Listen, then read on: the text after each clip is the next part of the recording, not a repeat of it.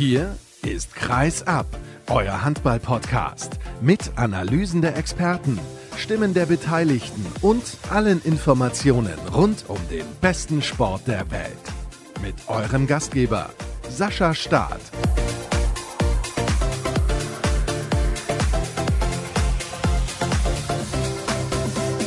Jetzt weiß ich eigentlich gar nicht, wie ich anfangen soll. Schön, dass ihr erstmal eingeschaltet habt. Das freut mich natürlich. Und wir sprechen heute, wie jede Woche hier bei Kreisab, über Handball. Aber man hört es im Hintergrund, es ist ein bisschen was los. Und ich muss direkt vorweg sagen, ich weiß noch nicht, was im restlichen Verlauf der Folge alles so passieren wird. Das könnt ihr natürlich lesen in der Inhaltsangabe, ist gar kein Problem. Aber ich freue mich, Knut Kleinsorge neben mir begrüßen zu dürfen, der für die Handballwoche mit dabei war bei der Pressekonferenz der Handball-Bundesliga. Und Knut, du bist ordentlich vorbereitet, habe ich gesehen. Jede Menge Statistiken ausgedruckt. Der absolute Wahnsinn. Ja, hallo erstmal. Danke für die Einladung, Sascha. Ja, du, da du ja immer wieder darauf hinweist, dass du auch Statistiken stehst und ich mich ja selber auch scherzhaft als Berufsnostalgiker bezeichne, habe ich gedacht, bringe ich mal ein bisschen was mit aus der reichen Pokalgeschichte des Deutschen Handballbundes.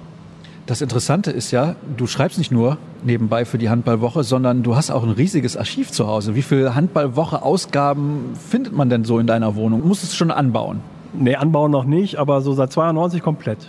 Oh, okay, das ist beeindruckend. Das ist ja auch so eine Zeit, für die ich mich unglaublich interessiere. Aber wir sprechen natürlich heute über den Umzug des DHB-Pokal Final Fours letzte Woche. Ja, vermeldet, es zieht um von Hamburg nach Köln. Das ist ein riesiger Einschnitt. Erstmal das vorweg. Ja, eine Riesenüberraschung, äh, als ich da letzte Woche darauf hingewiesen wurde. Da kam eine Einladung von der Köln Arena. Die Frage, Knut, ist das das Final Four? Und habe ich gesagt, nein. Warum? Das Final Four ist doch Hamburg kann ich mir nicht vorstellen. Als ich mir das dann genauer angeguckt habe und ja, da verdichteten sich ja die Anzeichen, wie du ja selber auch weißt. Okay, tatsächlich, das Final Four wechselt den Standort. Das ist deswegen auch ein Einschnitt, weil es seit Ewigkeiten und gefühlt immer ja schon in Hamburg stattgefunden hat. Aber da müssen wir erstmal alle aufklären, die das nicht wissen. Nein, das ist nicht richtig. Es hat auch mal woanders stattgefunden, wenn auch nur ein einziges Mal.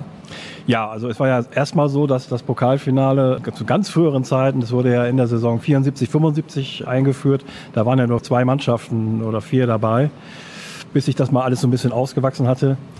Und das war dann so Ende der 80er Jahre, Anfang der 90er, da lag dieser Pokalwettbewerb so ein bisschen da nieder, sage ich jetzt mal. Da hat man gedacht, was kann man machen, um dem Ganzen mal ein bisschen Pep zu verleihen.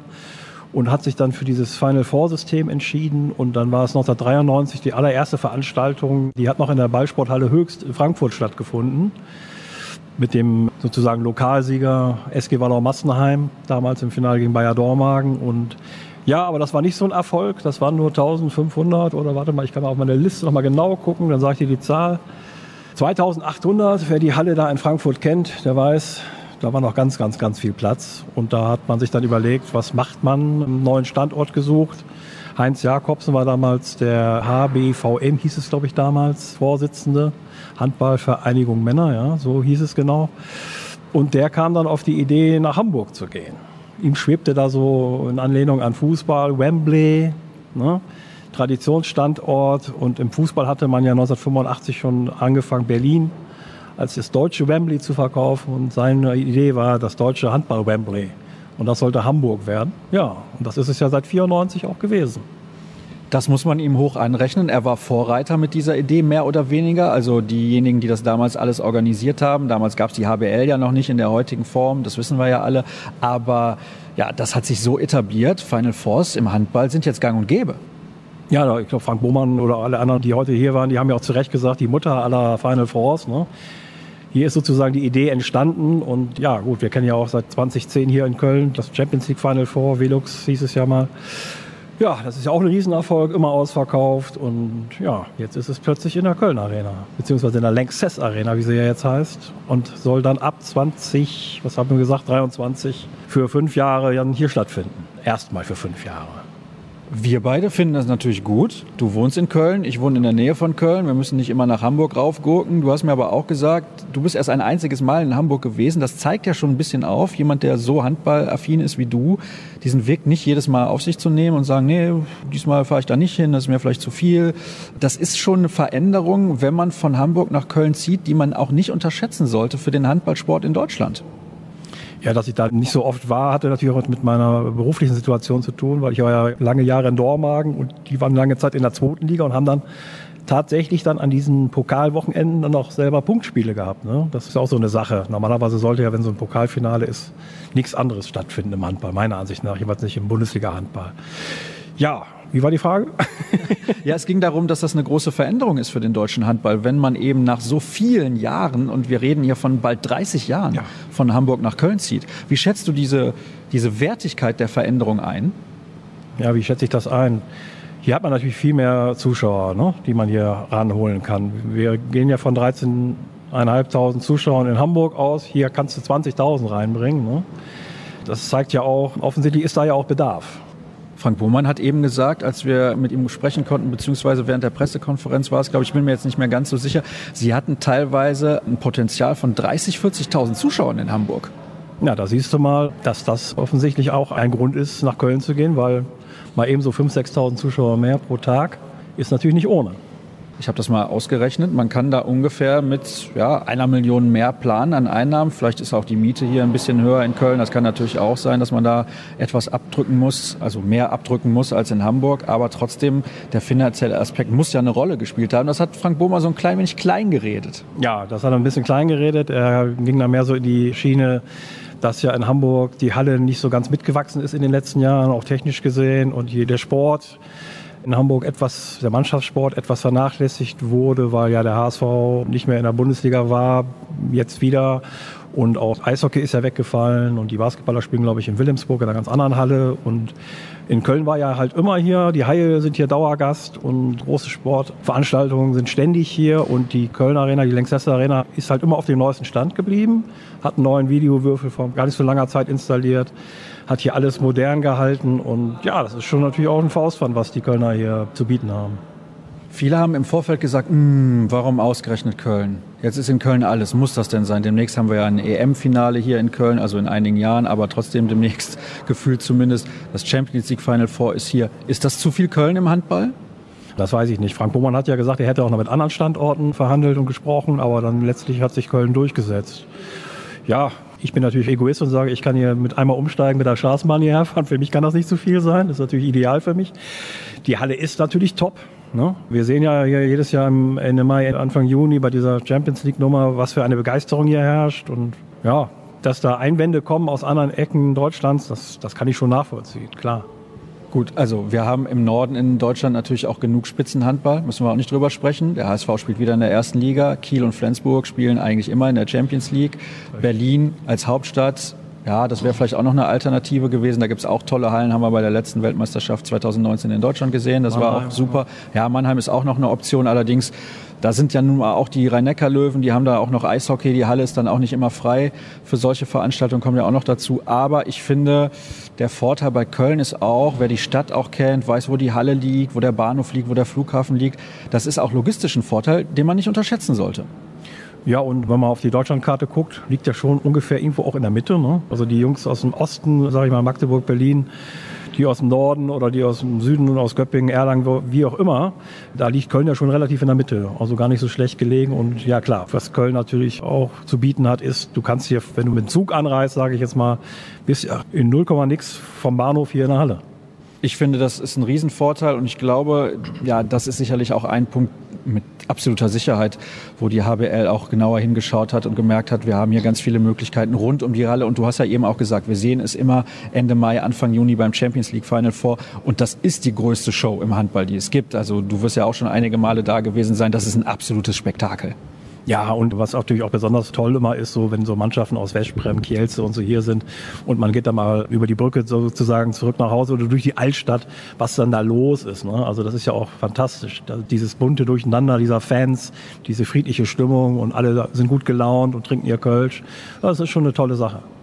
Das finde ich auch. Weil du so viele Statistiken mit dabei hast, wollen wir da mal ein bisschen genauer drauf schauen. Vielleicht gibst du mir noch mal die Gelegenheit, auch einen Blick darauf zu werfen. Es fällt natürlich auf, klar, der THW Kiel ist der Rekordsieger und überall steht in deiner Liste mehr oder weniger Hamburg mit dabei. Aber du hast ja eben auch erzählt, in den 70er Jahren, da haben so wenige Mannschaften am DHB-Pokal überhaupt teilgenommen. Weißt du ein bisschen mehr dazu, warum das überhaupt so gewesen ist? Warum das nur drei, vier, fünf, sechs, sieben Mannschaften waren, so ungefähr? Da muss da direkt die nächste Statistik rauskramen. Das ist natürlich sensationell. Aber ich möchte natürlich, wenn ich so einen Nostalgiker wie dich mit dabei habe, auch gerne ein bisschen in die Vergangenheit schauen. Das ist ja gar keine Frage.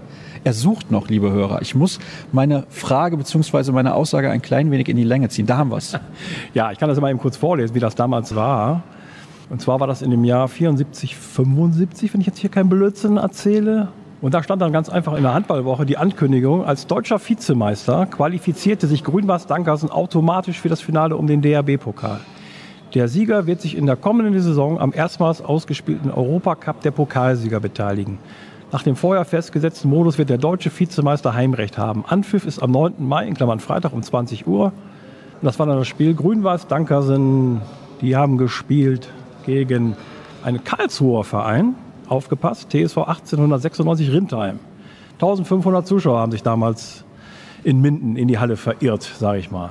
Ja, verirrt passt vielleicht an der Stelle auch. Aber da sieht man mal, welche Entwicklung dieser Wettbewerb genommen hat, wie viel Geld er ja auch generiert. Sollten wir an der Stelle auch nicht vergessen. Und übrigens direkt der Hinweis, in dieser Woche wird ja ironischerweise fast schon DHB-Pokal gespielt. Das passt ja auch ein bisschen. Ja. Haben wir ein paar interessante Duelle. Es gibt auch einige Bundesliga-Duelle. Zu sehen ist die zweite Pokalrunde komplett bei Sport Deutschland TV. Ich habe das Vergnügen, zwei Spiele auch begleiten zu dürfen.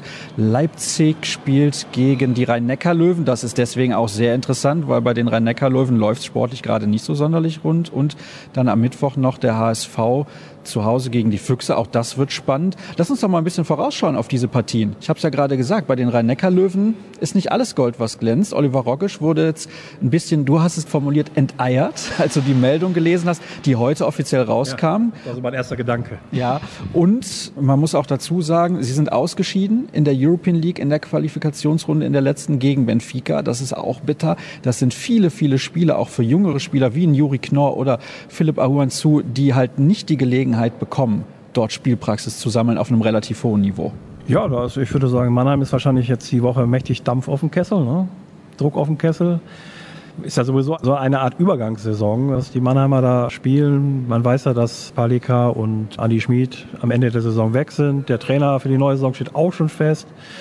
Ja, Klaus Gärtner muss das jetzt irgendwie moderieren sozusagen und den Übergang da schaffen. Sicherlich kein einfacher Job für ihn.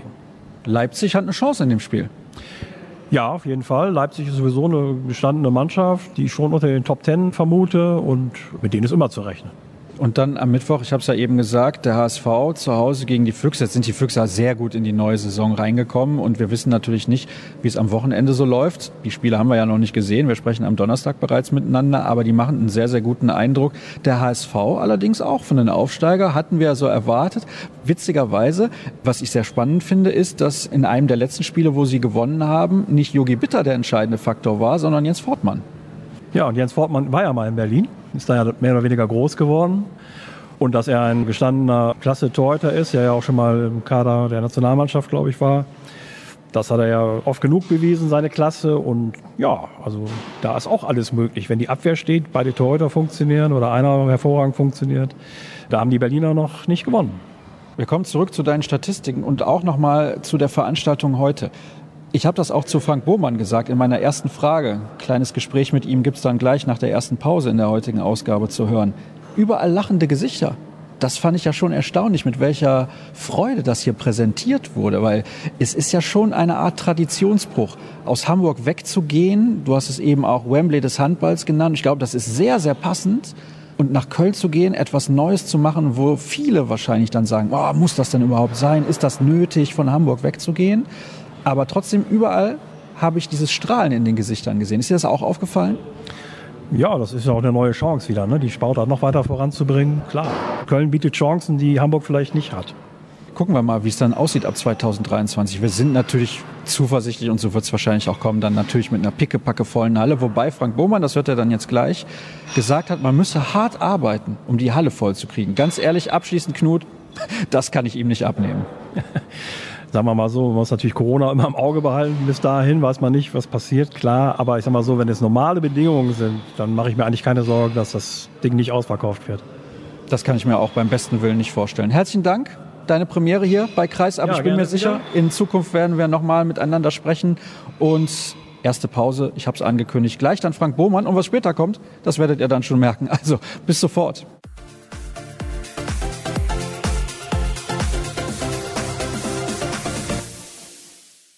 Frank Bohmann ist bei mir der Geschäftsführer der Handball-Bundesliga und ich habe hier eben sehr viele lachende Gesichter gesehen. Kann ich dann gratulieren zu diesem Deal, nehme ich an. Lachende Gesichter nicht, weil ein guter Witz gemacht worden ist, sondern weil sie alle gefreut haben, dass wir jetzt diesen Vertrag unter Dach und Fach haben. Wir freuen uns da sehr drauf und auch das Umfeld freut sich drauf und das Kölner Umfeld lacht, das ist ja auch klar. Die haben gezeigt, dass sie es unbedingt hier in Köln haben wollten und jetzt haben wir es heute dann auch tatsächlich dingfest gemacht. Natürlich wird der ein oder andere, der regelmäßig nach Hamburg gefahren ist, jetzt sagen, oh, muss das denn sein? Die brechen mit einer Tradition, die seit vielen, vielen Jahren besteht. Warum haben Sie das gemacht?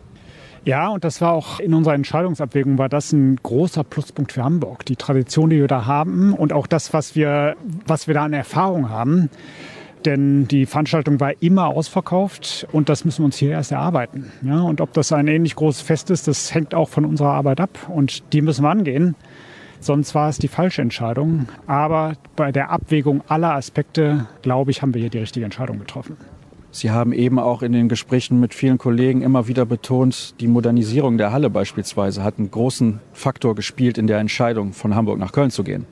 Hamburg hat eine sehr moderne Arena, gerade was Musik- und Kulturveranstaltungen anbetrifft. Aber man hat der Arena auch angemerkt, dass sie keine Sportheimspielstätte mehr war. Das hängt auch mit dem digitalen Cube zusammen, der hier sehr viel moderner ist. Aber Köln hat auch in die Soundanlage, in das Licht, in die Fernsehgerechtigkeit für den Sport sehr viel Geld investiert und das merkt man der Halle auch an. Und das ist ein entscheidender Faktor. Sport wird einmal finanziert durch Zuschauer, aber auch durch Sponsoring. Und die wollen zunehmend digitale Angebote haben, die hier besser abgebildet werden können als in den meisten anderen Arenen. Sie haben jetzt eben schon erwähnt, dass Sie arbeiten müssen hart dafür, dass diese Halle voll wird. Diese Halle hat natürlich aber auch ein größeres Fassungsvermögen und deswegen auch ein finanzielles Potenzial für die HBL. Wenn wir jetzt mal im Schnitt von, ja, sagen wir mal 150 Euro pro Ticket ausgehen, bei 6.500 Plätzen mehr, das ist grob eine Million Euro. Das wird ja in Ihren Überlegungen auch eine durchaus wichtige Rolle eingenommen haben. Ja, aber da muss man natürlich gegenrechnen, dass wir sehr viel dafür tun müssen, dass wir diese 6.500 und auch die, die wir in Hamburg schon hatten, dass wir die hier reinkriegen. Da werden viele Mittel für bereitgestellt werden müssen. Das heißt, der Zuschauerzuwachs war nicht das alles entscheidende Kriterium, sondern es ist vielmehr die Digitalität, die für uns in der Finanzierung eine immer größere Rolle spielt, wo wir hier bessere Gegebenheiten vorfinden können. Wenn ich eben bei der Pressekonferenz richtig zugehört habe, haben Sie gesagt, das wird ein Final Four werden, das alles toppen wird. Das sind starke Worte. Ja, die muss ich als Geschäftsführer natürlich auch bringen. Mit dem Anspruch gehen wir aber heran. Das Final Four ist immer seinen eigenen innovativen Weg gegangen. Wir haben vieles als erstes hier vorgetragen. Wir gucken natürlich auch zu anderen Veranstaltungen und wir wollen hier gar nicht in einen Wettbewerb treten mit dem Champions League Final Four, was eine Riesenveranstaltung ist. Und von der sportlichen Wertigkeit, da geht es um die Krone von Europa, da wollen wir gar nicht, da wollen wir gar nicht gegen an. Aber wir wollen ja unsere eigene Identität schaffen. Und das müssen wir uns hier erarbeiten. Das kriegen wir nicht geschenkt. Da werden wir viel mit den Partnern, die wir hier haben, Lanxess Arena, Stadt und Land, werden wir hier in Klausur gehen müssen und gucken, wie wir die Leute dafür begeistern können. Eine abschließende Frage habe ich noch, weil mich persönlich auch interessiert, wann ist eigentlich, ich will nicht sagen dieser Bruch, das ist das völlig falsche Wort, wann ist, wann ist dieser Knick gekommen, wo Sie dann auch gesagt haben, wir gehen aus Hamburg weg und der bessere Weg ist es vielleicht etwas anderes, etwas Neues zu probieren? Das ist kein Knick und das haben wir in den letzten Jahren auch schon immer gemacht. Wir haben immer fünf Jahresverträge gemacht und haben immer, und das ist meine Pflicht, auch uns um Alternativen gekümmert. Und diesmal ist das Pendel zur Seite von Köln ausgeschlagen. Das ist ein ganz normaler Prozess und das ist kein Knick in der Sache und das ist auch es hört sich immer so blöd an, es ist keine Entscheidung gegen Hamburg. Ich glaube, auch da hätten wir noch richtig was Gutes hingekriegt. Aber jetzt müssen wir mal einen neuen Weg gehen, um tatsächlich den nächsten Schritt mit dieser Veranstaltung zu gehen. Viel Erfolg dabei. Dankeschön.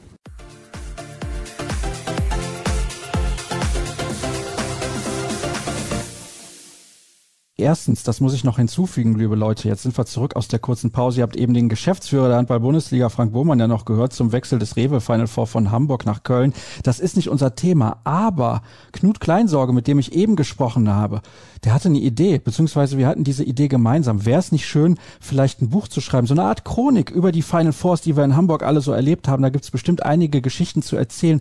Und Buch ist auch ein gutes Stichwort, denn ich begrüße jetzt in der Leitung den Co-Autor, ich glaube mittlerweile sagt man Ghostwriter des Buchs Hanning macht Handball, das heute, wenn wir miteinander sprechen, erschienen ist und es wurde auch vorgestellt in Berlin. Ich konnte leider nicht vor Ort sein, aber sage erstmal schöne Grüße rüber in die Hauptstadt zu Christoph Stuckenburg. Hallo Stucki.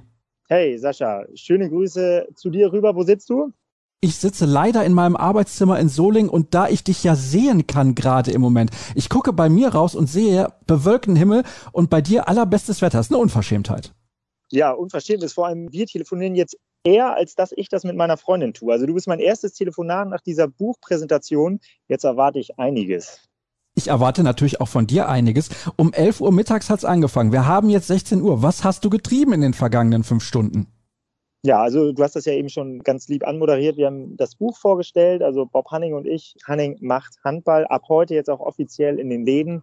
Dann gab es viele Gespräche mit Journalisten und ja, also eigentlich ging es die ganze Zeit um das Buch und darum, was da alles drin vorkommt, wie das Ganze gemeint sein könnte und so weiter. Das wirst du mich ja sicherlich gleich auch noch fragen. Ja, dann fange ich doch mal so an. Was war denn die meistgestellte Frage? Natürlich ging es um Buchinhalte, aber es ging auch darum, wie es jetzt weitergeht beim DRW, wo Bob Hanning doch übermorgen seinen Hut nimmt. Und Bob hat da natürlich klar Stellung zu bezogen und er sieht den DRB, den Verband, gut aufgestellt und ist durchaus optimistisch für eine erfolgreiche Zukunft der Nationalmannschaft. Lass uns bei dem Thema bleiben, bevor wir dann gleich zum Buch konkret zurückkommen. Das ist natürlich sehr interessant. Es gibt ja einen designierten Nachfolger, Jörg Förste, den kenne ich zufälligerweise relativ gut, hier vom Bergischen HC als Geschäftsführer dort ja aktiv. Und Bob und Jörg kennen sich natürlich auch sehr gut, weil sie zusammen gearbeitet haben damals, als Bob Hanning Trainer der SG Soling war. Wie schätzt du das Ganze denn ein? Ja, ich glaube, dass das eine gute Nachfolgeregelung ist. Natürlich wird der Jörg Förste seine Sachen ganz anders machen, als Bob Hanning sie betrieben hat. Aber ich denke und gehe davon aus, dass das dem Verband jetzt vielleicht auch ganz gut tut, nach diesen acht Turbojahren mit Bob Hanning da vielleicht einen ruhigeren Zeitgenossen zu haben. Und ich bin total gespannt, was da draus wird. Man muss dazu natürlich sagen, dass das Vizepräsidentenamt im DAB nicht mehr ganz das ist, von der Bedeutung her, wie es das vor acht Jahren war, als Bob Hanning 2013 angefangen hat. Aber ich denke, dass es für den kommenden Abschnitt genau der richtige Mann sein könnte. Und bin auch, genauso wie Bob Hanning übrigens, davon überzeugt, dass das kommende Jahrzehnt durchaus auch ein goldenes werden könnte. Ja, es gibt ja einige Turniere, die in Deutschland stattfinden, die Frauen-WM, die Männer-EM und noch ein Juniorenturnier. Das wird sicherlich hochspannend werden. Aber ich möchte gerne von dir wissen, warum glaubst du eigentlich, ist der Verband besser aufgestellt als vor acht Jahren, als Bob Hanning dieses Amt des Vizepräsidenten übernommen hat?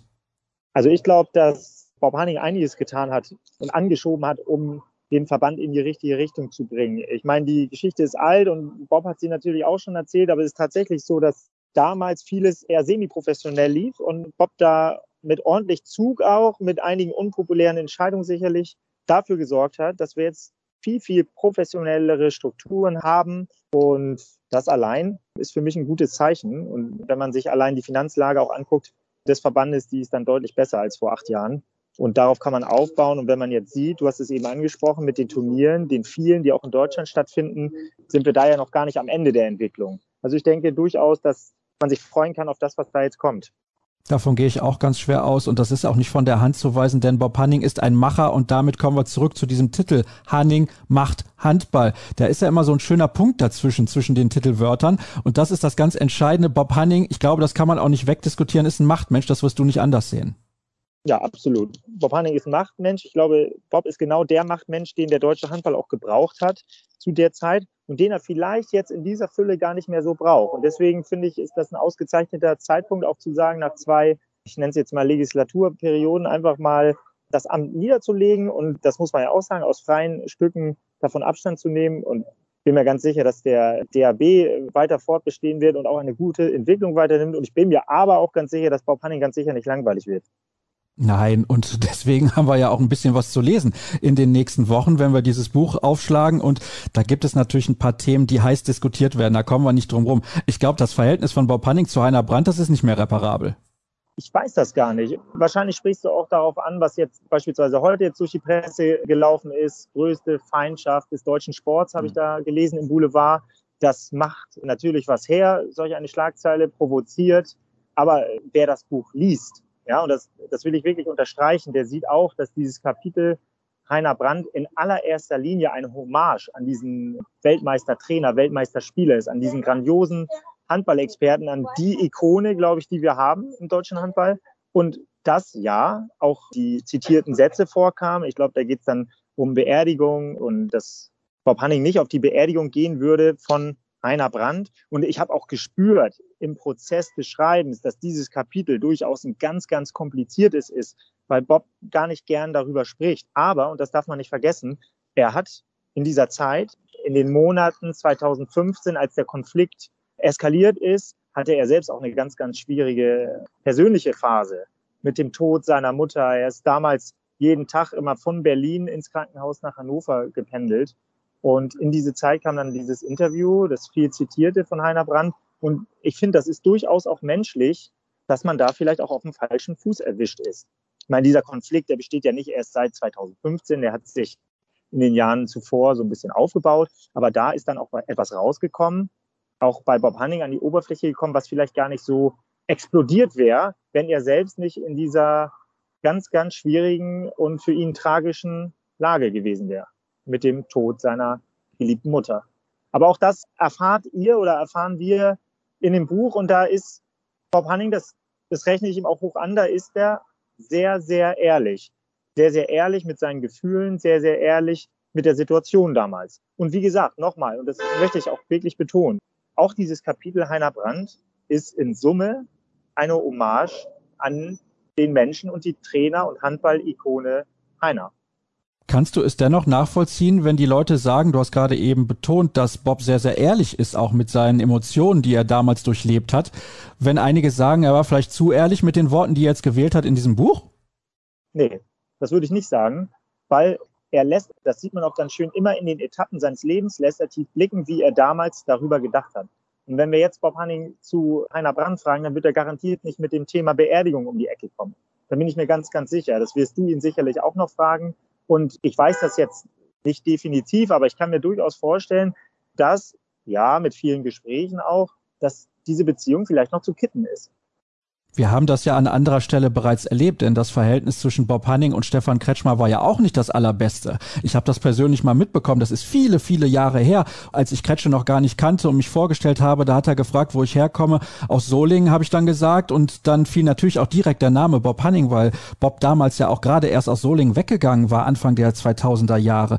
Warum hat das bei den beiden funktioniert? Das sind ja beides Alpha-Tiere. Warum sind die mittlerweile in der Lage, gut miteinander auszukommen und miteinander zu arbeiten im täglichen Umgang?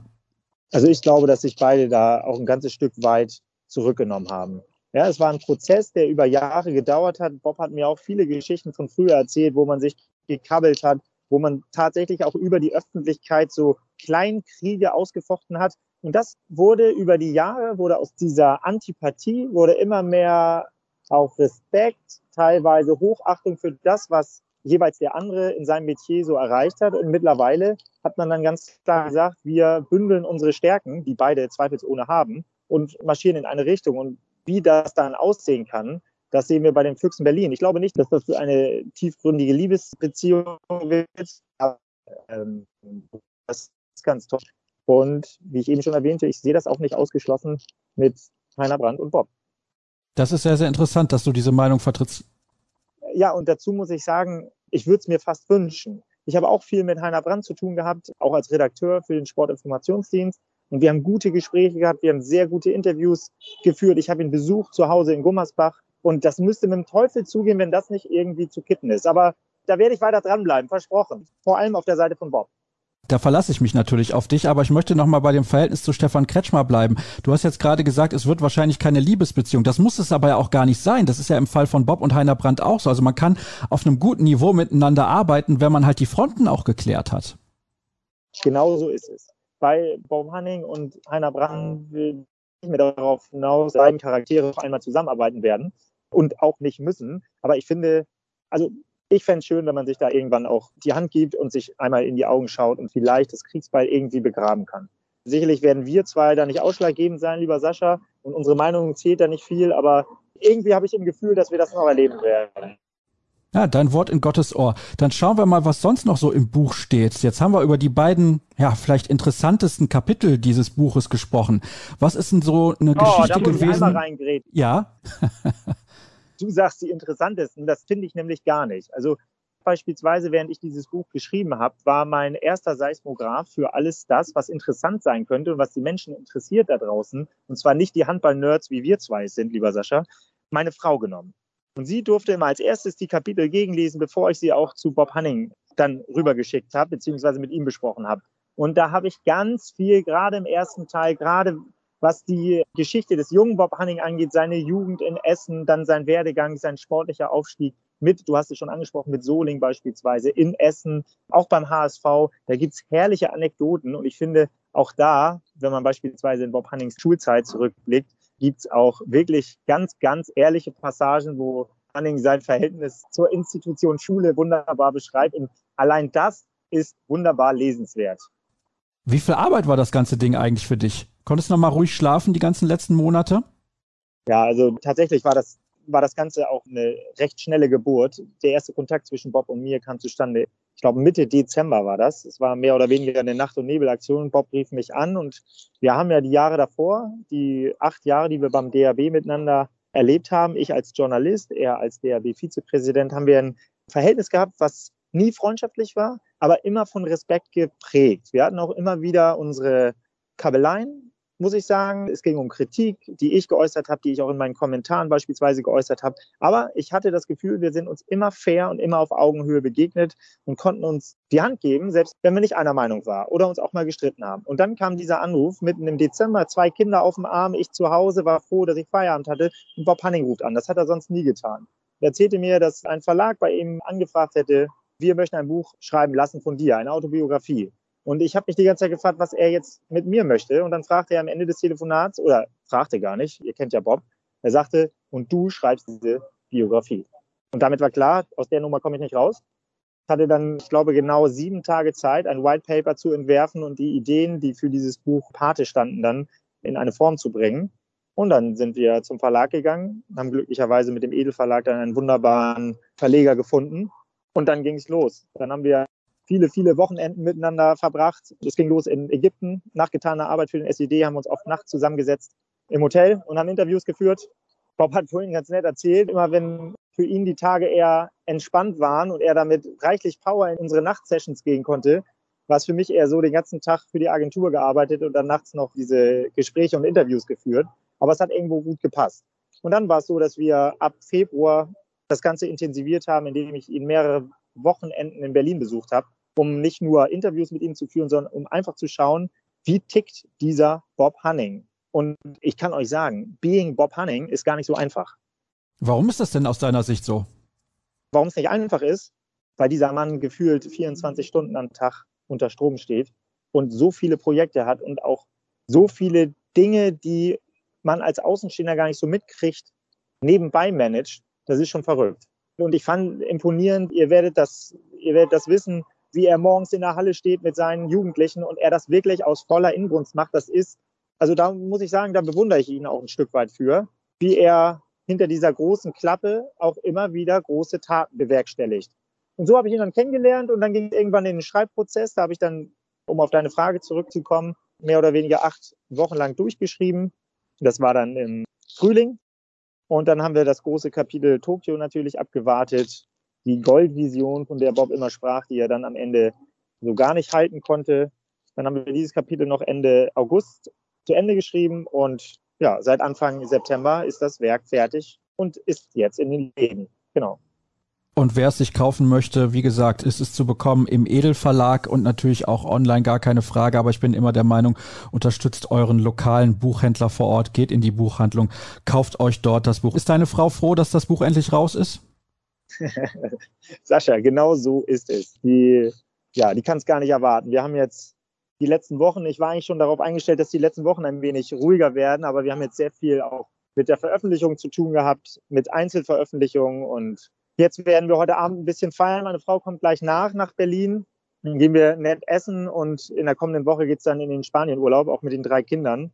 Und nicht nur meine Frau, sondern auch die drei Kinder haben das dann verdient, dass ihr Papa das Handy ausmacht und wir tatsächlich zehn Tage lang nur Familie machen. Das sei dir und natürlich euch und deiner ganzen Familie recht herzlich gegönnt. Das ist ja gar keine Frage, dass du dann da auch mal abschalten kannst und die Familie auch. Aber ich habe noch eine Frage. Wird es denn sowas wie Lesungen vielleicht auch geben?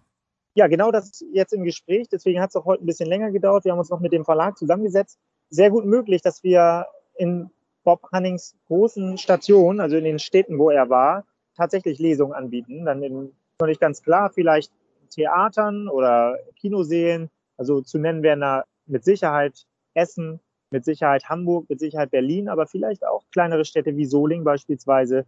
Der hat ein Kapitel in Schutterwald unten gehabt. Ob wir da mal was machen, weiß ich nicht genau, aber doch durchaus möglich, dass wir da eine kleine Tour starten. Und ich finde, das ist durchaus angebracht, weil dieses Buch, ich habe das eben schon mal versucht zu sagen, auch wirklich viele nette, Anekdoten sind, weit über das hinausgehen, was jetzt alle vielleicht gehört haben, was Schlagzeilen produziert, nämlich eine Geschichte wie mit Heiner Brandt beispielsweise.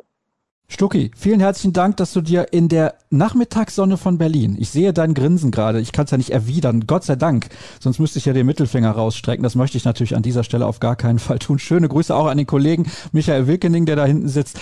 Ja, also ich wünsche dir natürlich noch einen schönen Abend und hoffe, dass du den auch genießen kannst nach der getanen Arbeit und das ist ein sicherlich kontroverses, streitbares, aber auch hochinteressantes Buch und das soll es gewesen sein mit diesem Teil der Sendung. Ich weiß immer noch nicht, wer zu Gast ist im Interview der Woche, aber ihr werdet es gleich hören nach der letzten Pause heute. Bis gleich.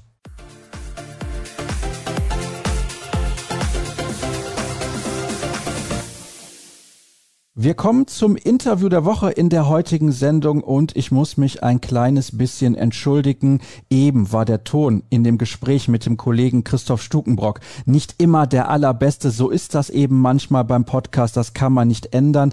Und vielleicht ist es jetzt auch so. Das weiß ich nicht, denn wir schalten nach Rumänien.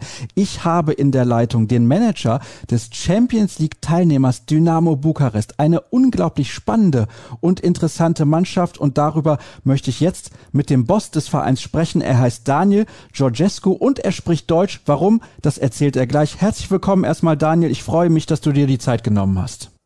Hallo, danke auch für den Anruf. Ich spreche Deutsch, weil ich in Berlin geboren bin und ich lebe dort erst ein Jahr mache. Und danach, meine Eltern sind wieder nach Rumänien, weil dort arbeiten beim Botschaft. Und von 83 bis 84 haben wir auch in Passau gelebt und habe ich die deutsche Schule. Und deshalb spreche ich Deutsch.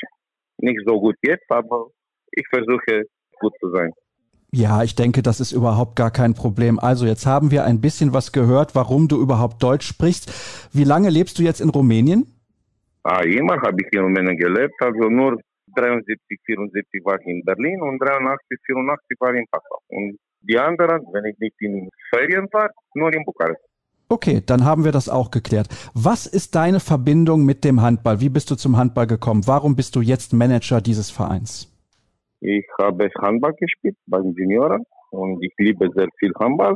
Nach dem Junior habe ich ein bisschen gestoppt, weil ich war in der Universität und im ersten Jahr von der Universität es war eine Mannschaft gebildet sein Name war Solar und der Trainer war unser berühmter Nicolae Nedev. Der war Weltmeister mit den Frauen und den Männern, mit unserer Nationalmannschaft und spielte zwei Jahre in die erste Liga und ich liebe Handball. Und nach ich meinem Business ein bisschen äh, verkaufe, konnte ich zum Dynamo. Was hast du dann gemacht mit diesem Verein, mit dieser Mannschaft, dass sie mittlerweile Serienmeister ist und eigentlich jedes Jahr die rumänische Meisterschaft gewinnt? Was ist dann passiert in den Jahren?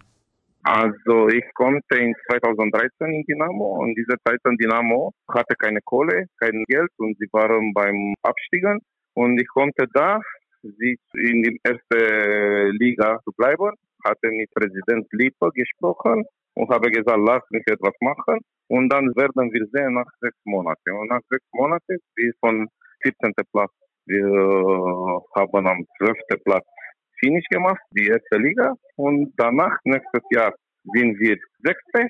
In der dritten Jahr beim Dynamo, wir haben die Bronzemedaille genommen. Und von 2015 bis jetzt sechsmal Meister. Drei Pokalsieger und viermal Supercup-Sieger. Also eine sehr erfolgreiche Geschichte und es ist nur zwei Jahre her. Da habt ihr in der Gruppenphase der Champions League alle Spiele gewonnen. Leider kam dann Corona und ihr konntet in der K.O.-Phase gar nicht zeigen, wie stark ihr wirklich seid. Ihr seid ja damals mit dabei gewesen in der Gruppe C und D, wo die eigentlich schwächeren Mannschaften gespielt haben. Jetzt aber habt ihr gezeigt schon in den ersten Spielen der neuen Saison, dass ihr mithalten könnt. Ihr habt gegen Kielce gewonnen am ersten Spieltag, dann habt ihr verloren, aber bei Paris Saint-Germain relativ deutlich mit elf Toren und dann nochmal sehr knapp verloren zu Hause mit einem Tor gegen den FC Porto. Bist du zufrieden mit euren Ergebnissen bislang in der Champions League? Also wegen dieser zwei Jahre, wenn wir nicht gegen Paris gespielt haben, wegen Corona, an dieser Zeit, wir waren sehr kräftig und wir glaubten an diesem Moment, dass wir zu Hause nicht verloren gegen Paris, aber für sicher in unserem Mann. Und wir denken nicht, dass wir weitergehen.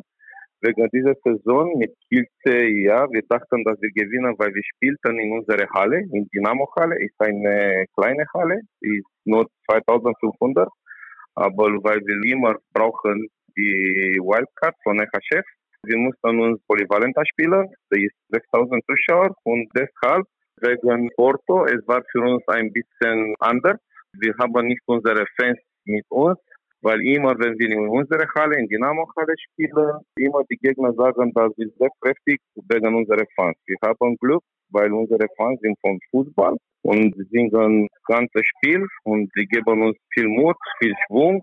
Und wegen Paris, wir hatten einige Probleme nach dem Spiel mit Kielce und auch gegen Porto. Wir waren ein bisschen schwach, aber ich glaube, wir nehmen diese Punkte zurück in Porto. Das ist meine Meinung. Ja, dann gucken wir mal, ob das auch funktionieren wird. Das ist natürlich noch ein bisschen Zeit, bis ihr dann das Rückspiel in Portugal spielen könnt. Jetzt hast du gesagt, ihr habt eine kleine Halle mit 2500 Zuschauern, aber wahrscheinlich auch eine alte Halle. Ist es ein Plan, vielleicht mal eine neue Halle zu bauen, wo dann auch so eine tolle Atmosphäre ist? Also diese, diese Halle ist nicht so alt, die ist 2012 gebaut, aber ist gemacht nur für 2500 Zuschauer weil an dieser Zeit wir glaubten, dass es reicht für uns. Wir denken nicht, dass wir können so bald in die Champions League und puh, wie soll ich sagen, denken wir aber wir nur nicht nur nur Dynamo Bukarest, wir in Bukarest, wir haben große Probleme wegen dieser Halle, wir haben keine große Halle, nur diese Polyvalenza und ist ein bisschen alt, die hat 40 Jahre mit diese 6000 Zuschauer. Und der Bürgermeister, die haben immer gesagt, dass sie eine andere Halle macht, aber kommt nicht. Vielleicht in Zukunft, weil wir machen auch eine neue Arena, eine neue Fußballstadion. Und vielleicht, wenn wir dieses Stadion bauen, dann bauen wir auch eine neue Halle. Wir brauchen es auch für die anderen Sport. Dynamo ist ein äh, großer Sportverein. Wir haben 25 Sportarten und wir sind mehr als 500 Sportspieler in dem Verein. Also mehr als 500 Mitglieder, wenn du das Wort gesucht hast. Ich glaube, das ist das Richtige. Genau, ist gar kein Problem. Aber es ist so, ich habe das, glaube ich, richtig verstanden. In Rumänien ist es manchmal so, dass die Stadt auch Gelder gibt für die Vereine. Kannst du das vielleicht mal erklären? Ist das bei euch auch so, dass die Stadt Bukarest ein Sponsor von euch ist? Ja, also in Rumänien von mehr als 95 Prozent kommt das Geld von der Stadt. Wir Dynamo, wir sind ein Verein von Polizei. Steaua ist ein Verein von Army. CSM, bei Frauen auch bei Männern, ist ein Verein von Bürgermeister. Und wir nehmen, wir Dynamo, wir nehmen Geld, Budget von dem Polizeiministerium. Aber in Rumänien, mehr als 95 Prozent kommt Geld von der Stadt. Bei uns, bei Dynamo, wir mit diesen Erfolgen, mit diesen Ergebnissen, wir sind immer jedes Jahr besser mit dem Sponsor und jetzt kann ich sagen, ungefähr 85 kommt von Staat und 15 Prozent kommt vom Privatsponsor. Dynamo Handball. Ich spreche über Dynamo Handball, weil die, die anderen Sportaktivitäten, die sind nur von Staat. Ein sehr, sehr interessantes System. Ist das ein gutes System oder hättest du lieber 50 Prozent Sponsoren, die das Geld geben? Ja, weil bei uns in Rumänien diese Geld von der Staat, wie soll man sagen, was du willst du machen mit, du hast einige Rules und du kannst nicht etwas einkaufen oder etwas einnehmen, ob es nicht in die Regeln von der Stadt. Also wir brauchen diese Sponsors, aber wir haben keine Sportregel, die Privatfirma helfen, Geld in Sport zu geben. Und das kann ist ein bisschen schwer für uns, aber ich habe gehört, dass in Zukunft wir werden diese Regeln machen und damit viele Sponsors von privat in Sport zu kommen. Okay, also da gibt es eventuell in Zukunft eine wichtige Veränderung. Lass uns nochmal sprechen über die aktuelle Situation in der Champions League.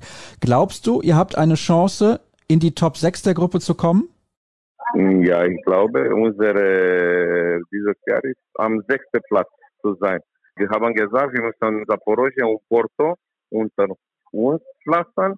Wir haben diese Erfolg gegen Kielce und es war zwei Punkte für uns wichtig. Wir haben aber verloren gegen Porto und deshalb jetzt müssen wir ein bisschen ausdenken. Vielleicht wir müssen Punkte Heimat nehmen mit Flensburg oder mit Westbrem, muss man sagen. Aber für uns die wichtigste jetzt ist zweite Runde, weil wir spielen in Zaporozhye und wir müssen von dort mit Punkten kommen. Jetzt lass uns über euren Trainer sprechen. Xavi Pascual, der ist gekommen im Sommer vom FC Barcelona. Das war eine große Meldung in der Handballwelt, dass er nach Bukarest gekommen ist. Er war ja schon mal Nationaltrainer von Rumänien. Wie konntest du Xavi Pascual überzeugen, bei euch Trainer zu werden? Also eine Sache zwischen 2014 und 2018. Ich war auch Vizepräsident in den Nationalverband und an dieser Zeit, wir haben auch Xavi Pascual in unserer Nationalmannschaft und wir kennen uns von dort an. Und auch in dieser Zeit, er hat mir gesagt, einmal, wir werden beide zusammenarbeiten. Vielleicht klappt es im Dynamo-Verein. Und Xavi Pascual ist gekommen bei Dynamo, weil unser Präsident, Jonas Popa, der neue und junge Präsident, wollte ihn. Und dafür er hat ein bisschen Hand in die Tasche und das in dem Ministerium, im Polizeiministerium darüber gesprochen. Und wir hatten zum Paski einen guten Vorschlag gemacht und deshalb ist er da. Und er hatte in dieser Zeit auch einen Vorschlag von Bundesliga, ich glaube von Melsungen, aber er wollte nach Rumänien, weil er fühlte sehr, sehr, sehr gut, er und seine Familie, weil sie arbeitet hier in der Nationalmannschaft. Ja, also da hast du Glück gehabt, dass Melsung sich nicht Xavi Pasqual dann gesichert hat, beziehungsweise seine Dienste. Wenn man so einen Trainer hat, dann hat man natürlich auch große Ziele. Was ist denn das Ziel eures Vereins? Nicht in dieser Saison, aber in zwei, drei, vier, fünf Jahren. Möchtet ihr irgendwann mal zum Champions League Final vorkommen? Ja, so Paski, sein Wunsch, privat, wir haben gesprochen, er hat gesagt, er hat mit uns drei Jahre Vertrag. Er hat gesagt, in der dritten Jahr, er will Final Four spielen. Das ist unser Wunsch. Und ich glaube, es kann erreichbar sein. Mit ihm und was wir wünschen und was wir wollen nächste Saison, für sicher, es ist erreichbar. Warum bist du so optimistisch? Weil wir haben schon die Mannschaft für die nächste Saison gemacht und es wird besser sein. Und ich weiß auch und ich habe gesehen, wie Paski arbeitet und ich glaube, wir können dort sein. Es ist schwer, aber wir wünschen uns das. Können wir damit rechnen, dass ihr wieder so einen großen Namen verpflichtet, wie zum Beispiel Cedric Sohendo? Ja, Sie werden sehen. Dann bin ich sehr gespannt, wer das sein wird. Wann werdet ihr diese Transfers denn vermelden? Wird das noch in diesem Jahr der Fall sein oder müssen wir warten bis 2022? No, wir sagen darüber nur in 2022 am Anfang, im Januar, Februar. So lange können wir, glaube ich, noch warten und uns ein bisschen gedulden. Daniel, vielen Dank, dass du dir Zeit genommen hast, uns ein bisschen zu erklären, wie es abläuft bei Dynamo Bukarest. Ich finde ein spannender und interessanter Verein und dann soll es das gewesen sein mit der aktuellen Ausgabe. Viele unterschiedliche Themen. Ich hoffe, ihr hattet sehr viel Spaß bei unserer heutigen Sendung und ich bedanke mich, dass ihr euch die Zeit genommen habt, reinzuhören. Alle weiteren Informationen findet ihr wie immer auf facebook.com slash kreisab bei Twitter, at kreisab.de sowie bei Instagram unter dem Hashtag und Accountnamen Kreisab. Euch eine schöne Woche und bis zum nächsten Mal. Tschüss.